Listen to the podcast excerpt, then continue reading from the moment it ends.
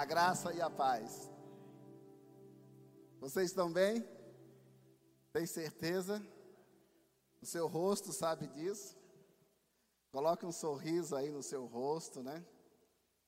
Para que você realmente o rosto, apesar que as máscaras agora, né, não deixa ver na totalidade, né? Mas é claro que nós vamos estar sempre bem. Porque nós temos verdadeiramente essa palavra. Não é verdade? O Glebson começou a falar sobre um pai bom que nós temos, né? Um pai maravilhoso. E eu pensando assim, como faz falta um pai natural. Porque realmente o pai natural que faz o papel de pai, ele sempre vai assistencializar o filho. Vai dar assistência para o filho naquilo que o filho precisa, no crescimento para o filho, não é verdade? Eu talvez não sou a pessoa certa para falar sobre esse amor, né, filéu, ou filéu, de amor de pai e de filho. Até porque eu sei que muitas vezes eu precisei ter meu pai perto de mim, infelizmente eu não tive. Fiquei sabendo que meu pai era milionário, ou é, e se você, pai, estiver me ouvindo, por favor, venha atrás de mim logo. Então, não conheci meu pai, né? Minha mãe não registrou o nome do meu pai na minha certidão de nascimento. Mas como eu sofri naquele tempo com isso? Como eu desejava ter um pai que me ensinava, que me estruturasse, que eu aprendesse alguma coisa com ele.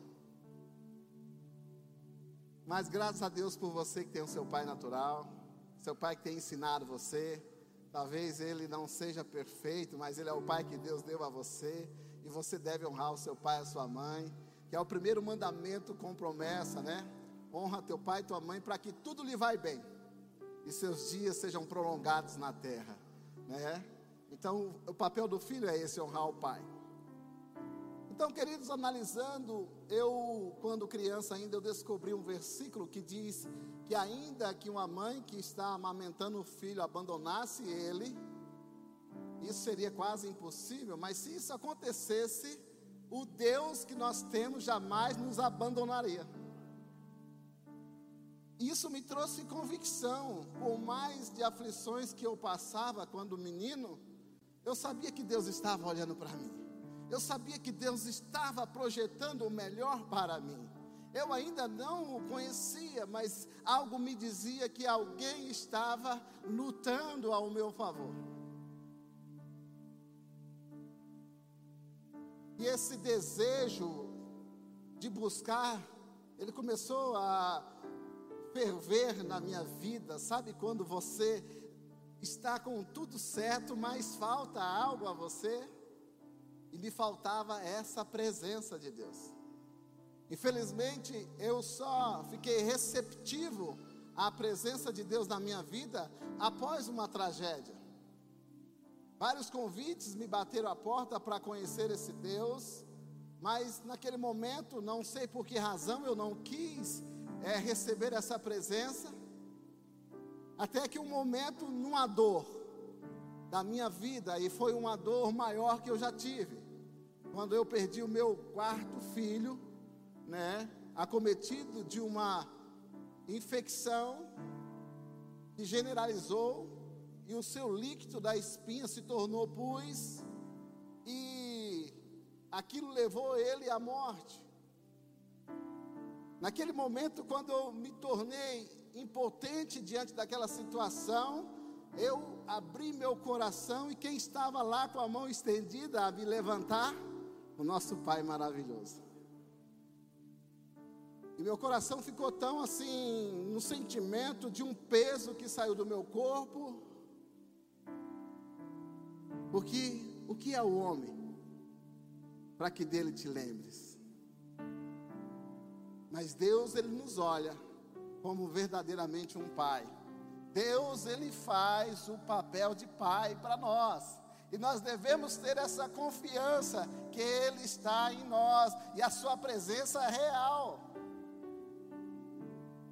Se nós verdadeiramente considerarmos essa presença, queridos, tudo vai bem.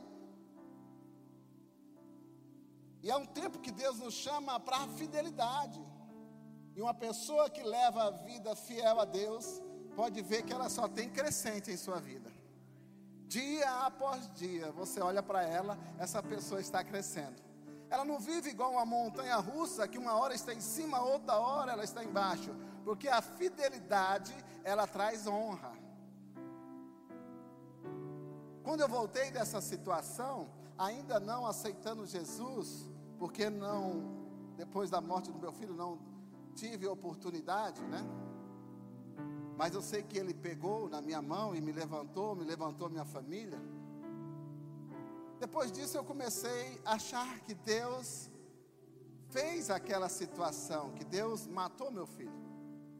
E se eu falar isso aqui para a igreja Verbo da Vida, para a pessoa que fez o rema, para a pessoa que acompanha a igreja Verbo da Vida, esse ministério é até uma agressão. Quando se fala isso, os nossos ouvidos sentem dor. Falar que ou pensar né, que Deus matou meu filho para que dele se aproximasse. Será que Deus precisa de colocar alguma enfermidade para que Deus aproxime-se alguém? Será que Deus precisa colocar uma dor, um castigo em uma pessoa, em uma família para aproximá-lo? Eu pensava que existia o versículo: quando não vem pelo amor, vem pela dor. Poderia ter?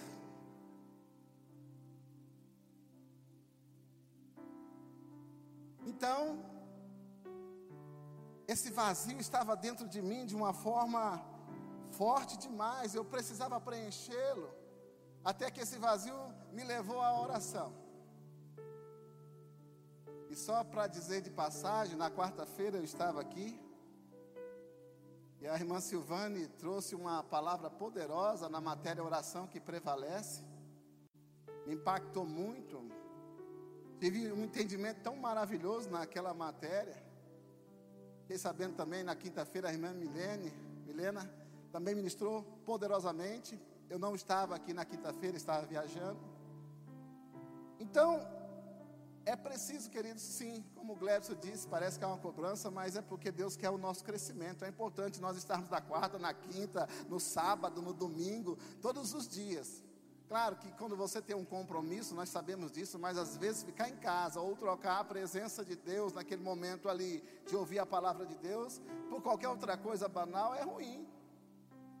É importante nós ficarmos alimentados dessa palavra para nós crescermos com a velocidade rápida que ainda que o nosso homem exterior se corrompa, o homem interior se renova dia após dia. E uma forma de se renovar o homem interior é se alimentando sempre da palavra. Pare de alimentar-se naturalmente para ver se não vai ficar feio, desnutrido, raquítico. É assim é com pessoas que são espirituais e deixa de se alimentar das coisas espirituais. Mas voltando aqui, eu orei ao Senhor, Senhor, hoje eu tenho empresa, era o meu sonho, eu tenho família. O que é está acontecendo comigo? Por que, que eu estou assim? Por que está me faltando algo? E ele então me levou uma pessoa na empresa. E essa pessoa, ela me fez um convite. E eu participei daquilo que ela me convidava. E naquele dia do convite, eu aceitei Jesus como meu Senhor e Salvador. Não sabia o que era tanto no momento aquilo, mas algo dentro de mim mudou. E eu comecei a acompanhar aquelas pessoas que me levaram ao novo nascimento. E eu comecei a me alimentar dessa palavra, eu comecei a ter um relacionamento com Deus da forma que eles entendiam. E eu cresci muito, graças a Deus. E de repente algo estava me faltando novamente. Eu não estava conseguindo ler a Bíblia de uma forma legal. Eu lia da forma que estava sendo instruído e não estava bom. Eu lembro quando o Rema chegou aqui em Sinop. Se eu não me engano, em 2010. E eu fiquei sabendo do Rema. E não consegui fazer o Rema logo que conheci. Só vim fazer o Rema após anos, né? Em 2013, 2014 e me formei em 2015. Mas foram anos de velocidade para a minha vida. Foram anos que eu consegui entender que Deus não castiga, que Deus não coloca enfermidade, que, que Deus não fica, que Deus não fica fazendo acepções de pessoas. E eu pude então aproximar-me de Deus sem medo, sem culpa, sem complexo de inferioridade, como se o meu erro, o meu pecado jamais tivesse existido. A Bíblia diz que Jesus nos trouxe a paz, derrubando a parede que fazia separação. Então imagina se você tem alguém, não no nosso meio, né? Acho que o crente não deve ter isso, né? Inimigos, né? Nosso inimigo é o diabo, seus demônios, a carne, o mundo. Esses são os inimigos do crente. Mas imagina um país que está em guerra com outro país. Se eles não têm paz entre si, eles não podem nem se aproximar. Assim mesmo era nós, quando não tinha Jesus. Nós não podíamos aproximar do Pai, porque havia uma inimizade. Ei, mas Jesus trouxe a paz e derrubou essa barreira de separação. E agora nós temos paz com Deus. Podemos se assentar, chegar aonde Ele estiver. Aleluia.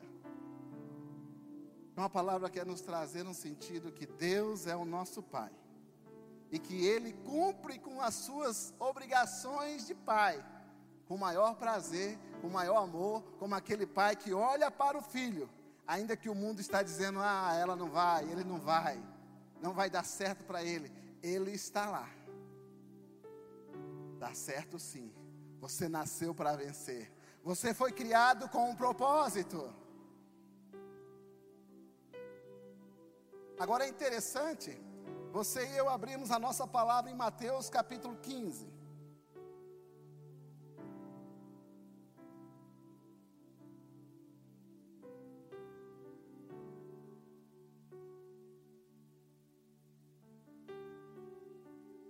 Versículo 21.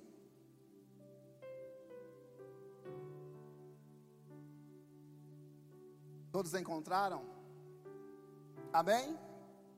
Diz assim: Saindo dali, Jesus foi para a região de Tiro e Sidom.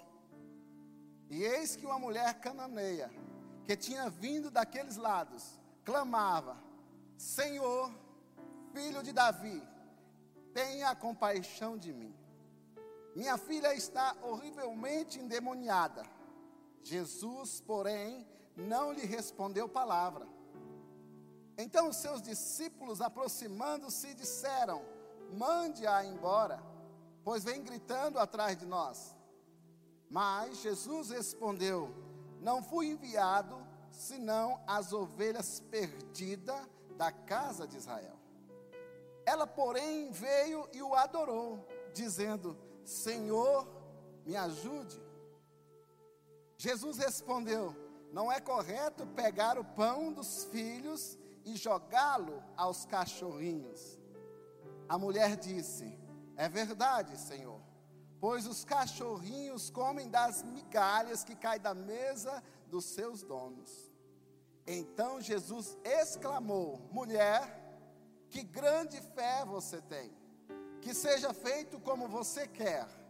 E desde aquele momento, a filha dela ficou curada. Amém?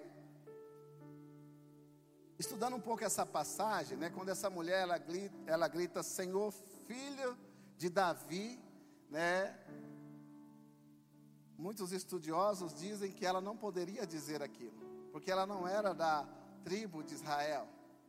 Ela era, né, cananeia, então ela não podia falar, não era para ela falar aquilo.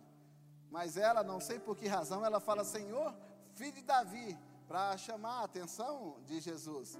E Jesus, ele nem deu bola para ela. Lá na frente, a Bíblia vai falar que ela chama, no versículo 25: Ela, porém, veio e o adorou. Como ela o adorou? Dizendo: Senhor, me ajude. Aí, quando ela tira o filho de Davi para ela, que não fazia parte da aliança, ela então chama o Senhor, né? E adora ele. No caso, chamou o Senhor e o adorou, dando o que? Honra a Jesus. Jesus diz que aquele que honra o filho, honra o pai, aquele que honra o pai, honra o filho. E o que eu fico pensando é que essa mulher não tinha o direito de realmente ser curada. Mas o que fez uma pessoa que não fazia parte da aliança receber algo que pertence aos filhos foi o tamanho da fé dela. Amém. Agora, é interessante que Jesus também nos mostra que tem algo para os filhos. E ao nos aproximar desse Pai maravilhoso, saber como Ele é grande, como Ele é poderoso, como Ele é o dono do ouro, da prata, como todas as coisas são possíveis para Ele, tem algo de Deus para mim e para você. E nós devemos saber do que é nosso por direito, para que nós possamos usufruir e não ficarmos perecendo em áreas que Jesus já conquistou para mim e para você. Naturalmente, se nós fôssemos perguntarmos aí, quem queria ser filho do Silvio Santos? Na verdade, nós não queríamos ser filho do Silvio Santos, nós queríamos pôr a mão no baú dele. Nós queríamos a sua herança, não é?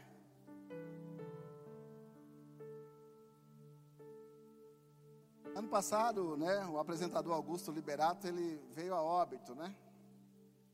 E é interessante que a esposa dele, vou dizer assim, ela contava que o testamento favorecia ela. E eu fiquei pensando nisso. E algumas pessoas que estavam no testamento nem esperavam que está, que estava, né? E quando o juiz, não sei quem foi ler o testamento, a esposa não estava com nenhum centavo no testamento. Mas a irmã de Gugu e os seus sobrinhos ficou com 25% da herança de quase um bilhão de reais. Quando eu estava fazendo uma matéria aqui no Remo, não vou lembrar que matéria, o professor disse que havia uma jovem que foi cuidar de uma senhora. E essa jovem passou a morar com essa senhora e cuidou muito bem dessa senhora. E aí essa senhora veio a falecer. Mas antes de falecer, essa senhora deu um papel para essa jovem. Essa jovem não sabia ler. E a jovem achou que era uma homenagem pelos cuidados que ela teve com a senhora. E ela achou bonito e ela comprou um quadro e colocou em sua parede. E por anos aquele quadro ficou ali. Até chegar alguém na casa dela, enquanto ela foi buscar o café, aquela pessoa ficou admirando ali na sala aquele quadro quando ela voltou com o café, ele pediu para tirar aquilo do quadro. Ela autorizou. Quando ele tirou e leu, aquilo era o testamento daquela senhora, passando todos os bens, as fazendas e as riquezas para a jovem. Porém, enquanto ela não teve aquele conhecimento daquele testamento, ela não pôde usufruir. Quem está entendendo? Jesus deixou o novo Testamento para nós. E quando nós, como filhos, sabendo que agora somos participantes da família de Deus pelo novo nascimento, nós também somos, temos parte da herança de Deus aqui nessa terra. E talvez por não conhecer os seus direitos, é que tem áreas de nossas vidas que ainda estamos perecendo. Mas a irmã aqui do louvor disse uma coisa maravilhosa. Jesus disse: está consumado, está fechado. Jesus adquiriu para nós uma vida e vida em abundância. Sabe, queridos, a primeira coisa que Deus quer realmente é que todos os homens se salvem. 1 Timóteo capítulo 2, a partir do versículo 3 e 4. E isso, quando eu ouvi a palavra de Deus, fé foi gerada em meu coração, e alguém falou: quem quer aceitar Jesus? Com a fé que eu tive no Filho de Deus, com a fé que eu tive que Deus ressuscitou o Filho, eu ergui minha mão, e eu criei com o meu coração, e confessei com minha boca, me tornei filho de Deus. Não sei como foi a sua conversão, mas a minha foi assim. E a Bíblia diz que Jesus veio para o que era seus, mas os seus não o receberam. João capítulo 1. Mas todos aqueles quanto receberam Jesus, deu-lhes o direito de se tornarem filhos de Deus, os quais não nasceu pela vontade dos pais, mas sim pela vontade exclusiva de Deus. E agora nós somos filhos, co-herdeiros com Cristo. Eu me alegro com isso demais, queridos. Cada dia eu estou vivendo o melhor dessa terra. E sabe qual é o melhor? Saber o Pai que eu tenho. Saber tudo aquilo que Ele deixou para mim. E pela fé eu posso usufruir de tudo. Ainda que eu encontro aflições, eu tenho bom ânimo. Porque em Jesus eu encontro paz. Pode procurar. Mas tem muitas pessoas que têm muito dinheiro, mas não têm paz. E talvez nós não valorizamos essa paz que excede todo o entendimento humano. A paz que Jesus nos deixou não é aquela que o mundo deixa e logo tira. Não é uma paz que está só te livrando de ausência de guerra mas é uma paz que te salvou, que te libertou, que te curou, que te deu provisão. É uma paz que pavimentou o asfalto para que você viaje bem. Enquanto eu e você estivermos aqui na terra, nós devemos viajar bem, porque a estrada já está pavimentada.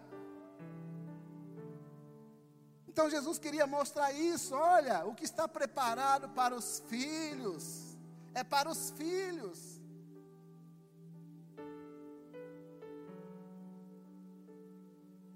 Eu gostaria aqui, em homenagem ao pastor Gilmar, de três voluntários aqui para mim.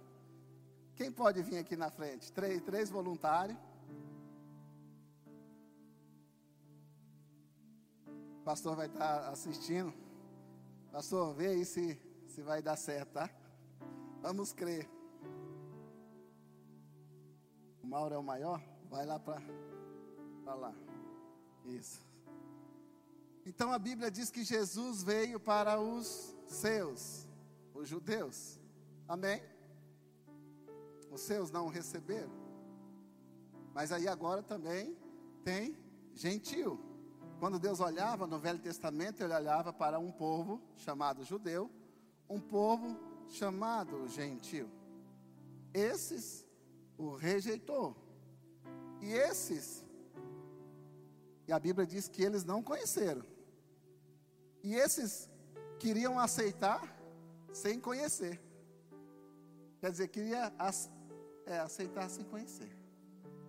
Vamos por essa ótica aí. Então a mulher cananeia, ela fazia parte do povo gentílico. E Jesus veio para a casa de Israel. Só que agora Jesus e eu vou fazer o papel de Jesus, porque eu estou pregando. Jesus entra aqui, judeu, gentil, aceitando Jesus, se torna igreja, filho de Deus, os chamados para fora. Lembra que Jesus disse, Pai, para os discípulos: eles não são do mundo, como eu não sou.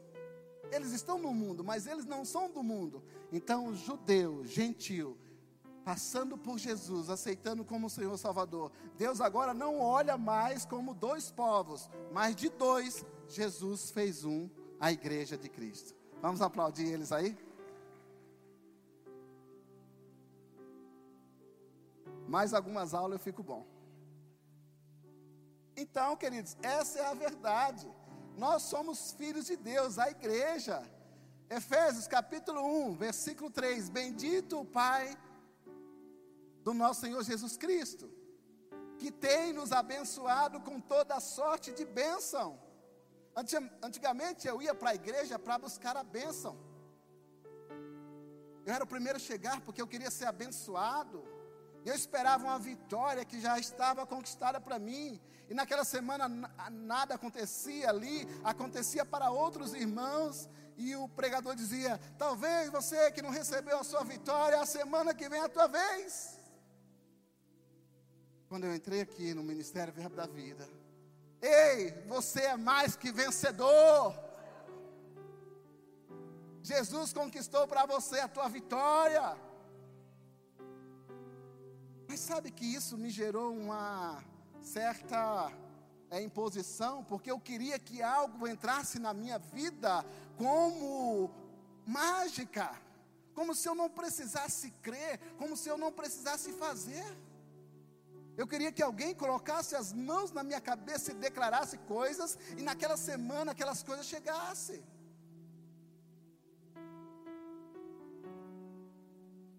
Mas isso, queridos, aqui na igreja Verbo da Vida, quem fez, quem faz a escola rema, jamais vai fazer. Porque ele vai aprender que existe uma parte de obediência para que benefícios sejam ativados em suas vidas. Você não vai mais entrar aqui, talvez, com um desejo de, ah, eu quero isso, eu quero aquilo. Na verdade, você vai entrar aqui para adorá-lo, para louvá-lo, para agradecer tudo aquilo que ele já tem feito em nossas vidas.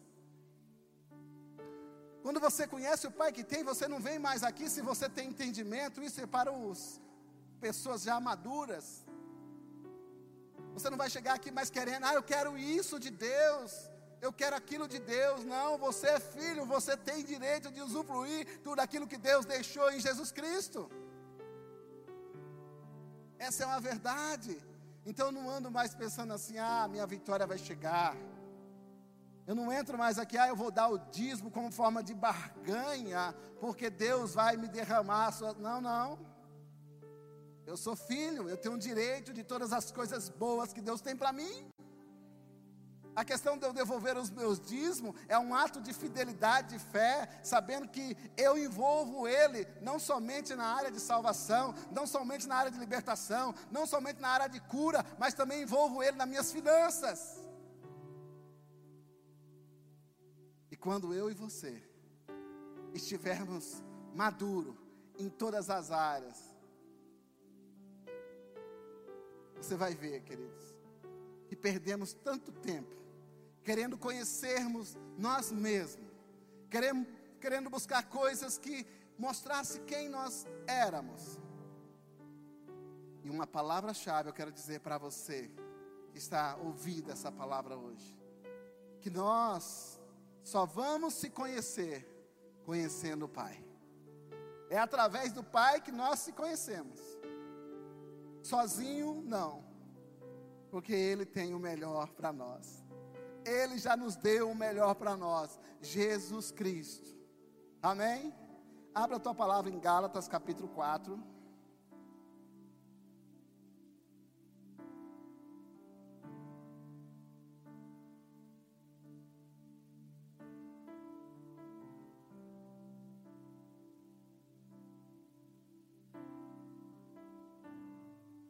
Versículo 1: Digo, porém, o seguinte: durante o tempo em que o herdeiro é menor de idade, em nada difere de um escravo, mesmo sendo senhor de tudo, mas está sob tutores e curadores até o tempo pré-determinado pelo pai.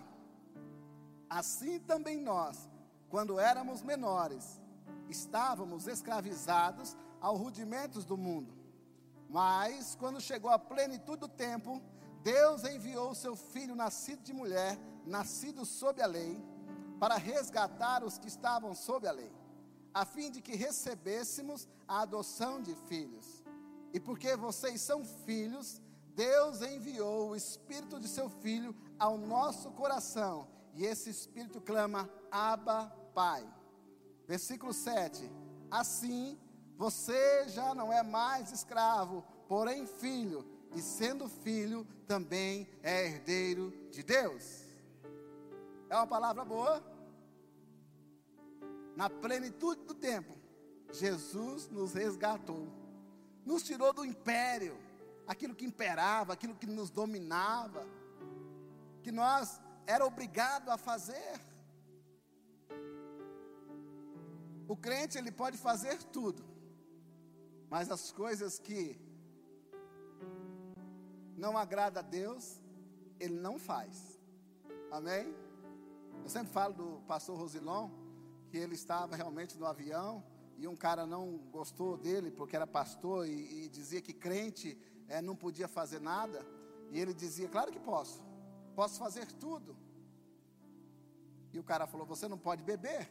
Ele falou: Posso. Aí você pode beber? Posso. Por que não bebe? Porque não quero. Aí o pastor viu uma carteira, acho que de cigarro, né? E falou para ele assim: Vamos fazer um teste? Quem pode ou quem não pode? Vamos colocar uma carteira de cigarro na minha frente, uma na sua, e vamos perceber quem é que pode pegar a carteira de cigarro e fumar ou não? Aí o cara olhou para dentro e falou assim: Eu não posso. Ele não podia, irmão. Ele tinha que pegar a carteira de cigarro, porque algo dentro dele, a sua carnalidade, as suas obras carnais, já estava aprisionando ele. Então aquela força dentro dele era maior que o desejo dele de não pegar. Mas ainda nós que somos cristãos, o desejo que vem para fazer coisa errada, nós somos mais fortes. O que está em nós é mais forte. E nós não devemos andar em coisas que nos afasta da presença de Deus. Aleluias. Aleluias. Você pode abrir a tua palavra aí, em 1 João capítulo 3, no versículo 9.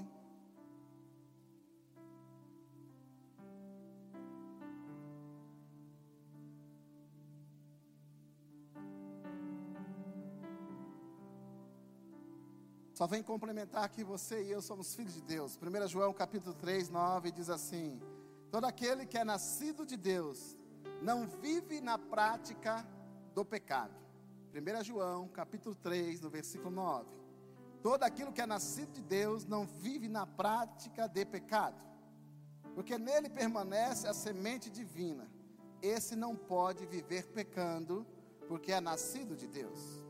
Você não precisa abrir, em Romanos capítulo 8, 16 diz: O próprio Espírito confirma ao nosso espírito que somos filhos de Deus. E se somos filhos de Deus, somos também herdeiros, herdeiros de Deus e co-herdeiros com Cristo, se com Ele sofremos, para que também com Ele sejamos glorificados. Deus é bom demais. Vai lá para Efésios capítulo 2. Diga, Deus é bom.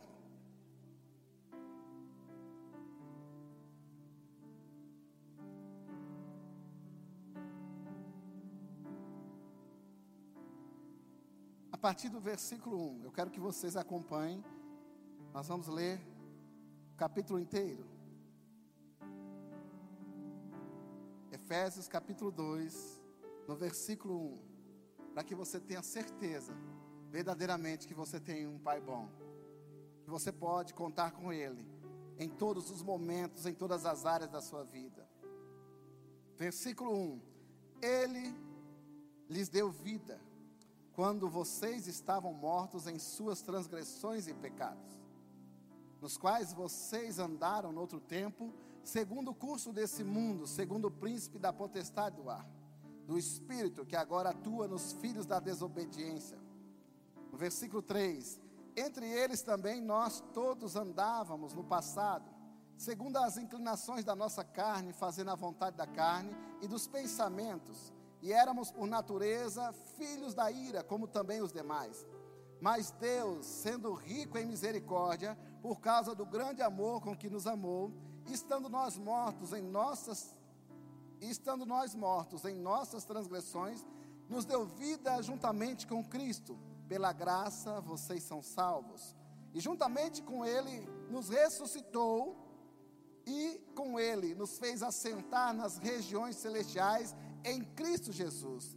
Deus fez isso para mostrar nos tempos vindouros a suprema riqueza da sua graça em bondade para conosco em Cristo Jesus, porque pela graça vocês são salvos, mediante a fé. Isso não vem de vocês, é um presente de Deus, e não de obras para que ninguém se glorie, pois somos feitura dele, criados em Cristo Jesus para boas obras, as quais Deus de antemão preparou para que andássemos nela.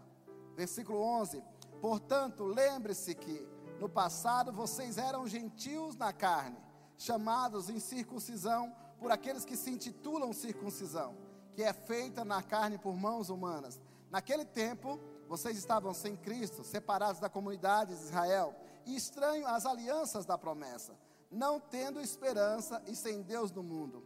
Mas agora, em Cristo Jesus, vocês que antes estavam longe, foram aproximados pelo sangue de Cristo, porque Ele é a nossa paz. De dois povos, Ele fez um só. Na sua carne, derrubou a parede de separação que estava no meio, a inimizade. Cristo aboliu a lei dos mandamentos na forma de ordenanças, para que dos dois criassem em si mesmo uma nova humanidade, fazendo a paz. Versículo 16 e reconciliasse ambos em um só corpo com Deus, por meio da cruz, destruindo a inimizade por meio dela. E quando veio, Cristo evangelizou para vocês que estavam longe a paz, e também para os que estavam perto, porque por meio dele, ambos temos acesso ao Pai em um só espírito. Assim vocês já não são mais estrangeiros e peregrinos, mas concidadão dos santos e membros da família de Deus, edificados sobre o fundamento dos apóstolos e profeta, sendo ele mesmo, Cristo Jesus, a pedra principal.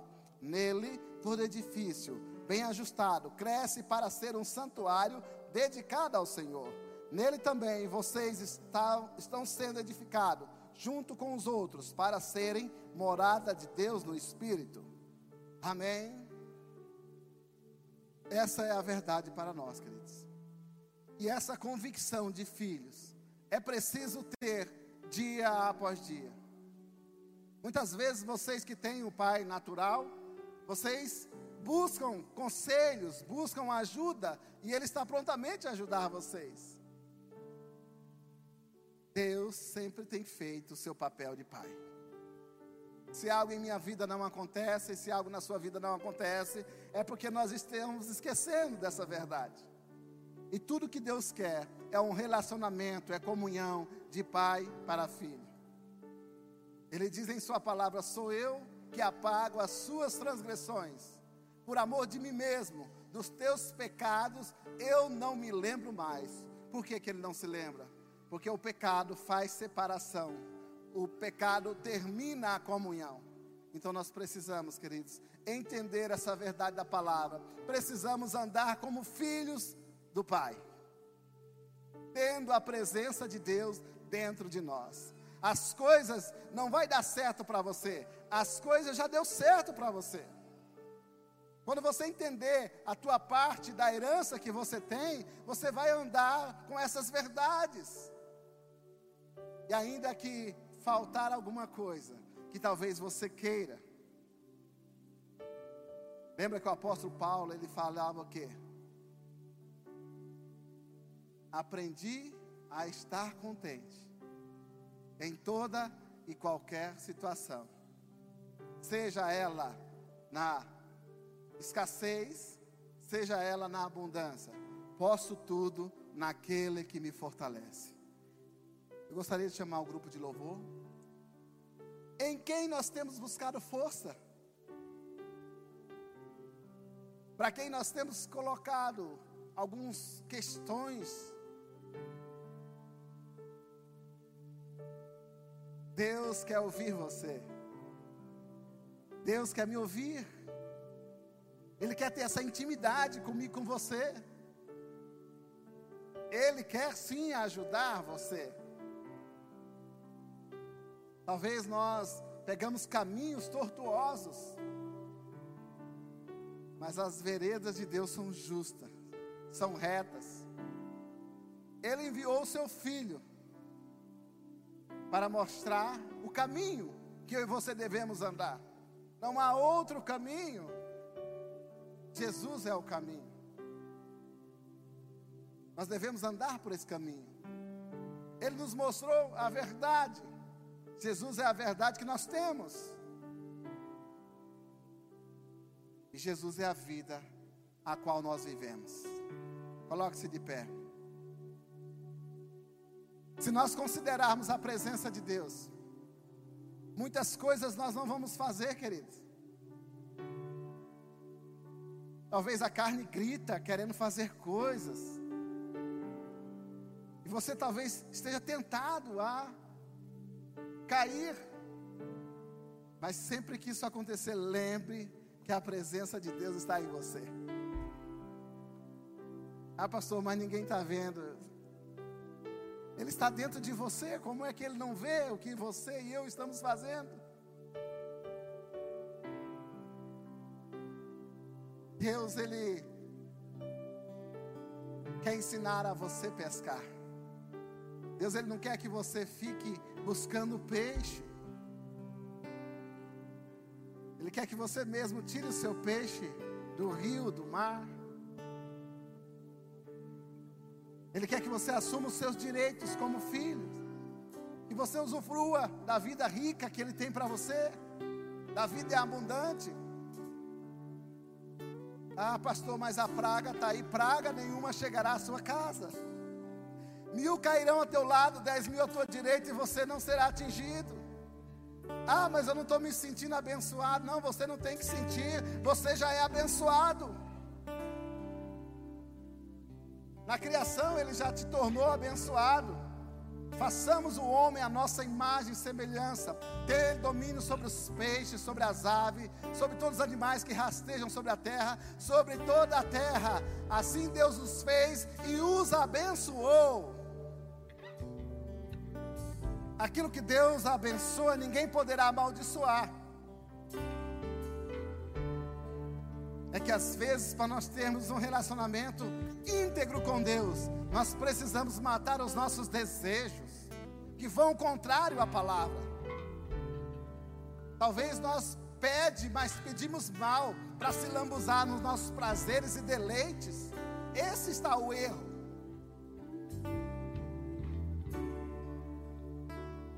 Para que que nós queremos a prosperidade? Para soberbo, para avareza? Não. Nós devemos querer e desejar a prosperidade para espalhar essa prosperidade para nossa família, para nossa casa, para as pessoas, para o reino de Deus. Deus é generoso.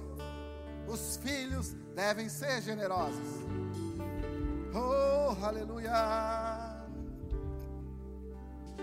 Vamos louvar um pouco, vamos se alegrar Aleluia!